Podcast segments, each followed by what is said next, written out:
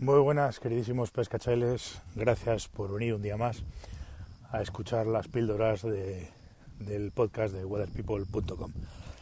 Por fin, por fin ha llegado el mes de junio y por fin hemos podido estrenar la temporada de pesca en alta montaña. La verdad es que tenía unas ganas locas de, subir por ahí arriba. Ya había hecho mis pinitos y había ya estado un par de días pescando en, en baja montaña, en las zonas de media montaña, cerquita del límite de alta montaña, pero claro, no era lo mismo, bajaba bastante agua, pero bueno, tuvimos suerte los dos días que estuve y movimos un montón de peces, pero bueno, subir alta montaña es otro, es otro rollo. Todavía queda algo de nieve, no es excesiva o no es mucha todavía la que queda, pero, pero todavía queda algo de nieve y bueno, pescar en alta montaña tiene, tiene una serie de, de alicientes que, que molan mucho.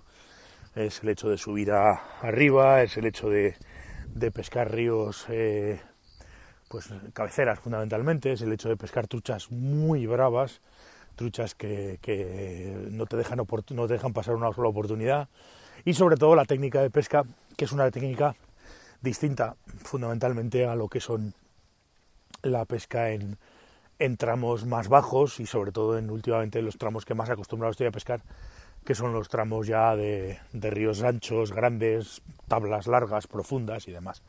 De entrada, pues evidentemente lo que es la técnica de pesca no tiene nada que ver, básicamente porque el equipo que estás usando es, es diferente. Yo personalmente me gusta eh, pescar de punta, lo que, lo que bueno, le solemos llamar, eh, yo le llamo toda la vida puntear.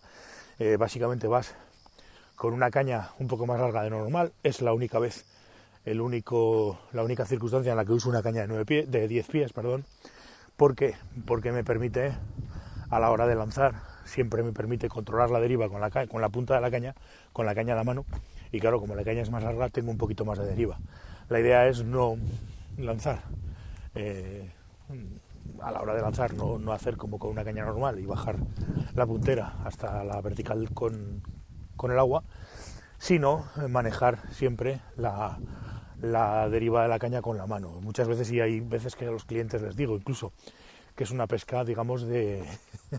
les suelo decir, tú mira la mano izquierda, métetela al bolsillo, porque no la vas a utilizar. Coges una distancia, simplemente es lo que suelo decirles, levantar y posar.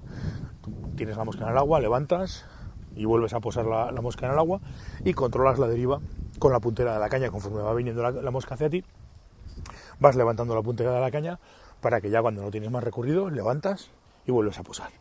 Es una pesca muy fácil, es una pesca muy cómoda, por eso utilizo además una caña, una caña larga, una caña un poquito más larga, 10 pies, porque pues eh, permite mmm, esas derivas controlarlas siempre con, con, la mano. O sea, tú estás levantando la puntera de la caña conforme viene la mosca hacia ti y puedes manejar esa deriva sin mayor problema. Otra de las cosas que mucha gente además se suele sorprender es que las truchas son absolutamente eléctricas y no es necesario, el 99% de las veces no es necesario clavar. No es necesario clavar porque en el momento en el que tú tiras a clavar de normal, como hacéis de normal o como hacemos de normal todos, lo más probable es que o le quites la mosca de la boca o partas el hilo o cambies la trucha de pozo. Lo que tienes que hacer simplemente conforme estás levantando la puntera y ves el pez que sube, simplemente se trata de sujetar la caña sin necesidad de pegar un cachete, sin necesidad de pegar un tirón, sino simplemente sujetar porque la trucha sube con tal velocidad que está abajo, come y vuelve a bajar. Entonces muchas veces se clava sola. Simplemente si le sujetas, la tienes, la tienes pescada.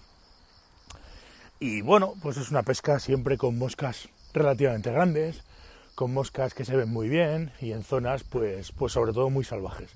Y lo bueno que tiene además la pesca en alta montaña, por lo menos en Aragón, es que la gran mayoría de tramos son tramos que están prácticamente despejados, con lo cual pues no tienes árboles, no tienes posibilidades de enganchones, no son ríos abovedados en los cuales es muy difícil pescar, sino que es mucho más fácil y mucho más cómodo porque no sueles tener problemas de enganchones ni problemas de nada de eso.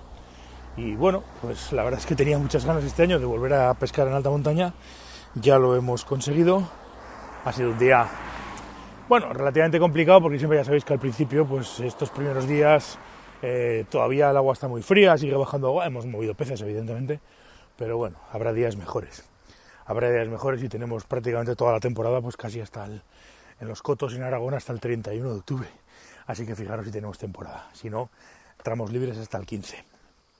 Así que, pues esta es un poco la reflexión de hoy, claro, primer día eh, de, pesca en alta montaña, primero de muchos, espero que sea el primero de muchos y que, y que bueno, tanto yo como el que venga a pescar conmigo, bien sean clientes, bien sean amigos, bien sea quien sea, pues, pues lo disfrutemos. Es una pesca muy divertida, es una pesca muy entretenida y es una pesca que yo os aconsejo que de vez en cuando, aunque solo sea por una vez en la vida, deberíais de probar. Sobre todo por el hecho de subir al monte, por el hecho de, de pescar tramos que la mayoría de la gente no está acostumbrada a pescar y que son muy, muy divertidos y muy entretenidos. Así que si tenéis oportunidades, de luego, no la desperdicéis. Muchísimas gracias, un abrazo y nos vemos en el próximo episodio. Hasta luego, pescachailes.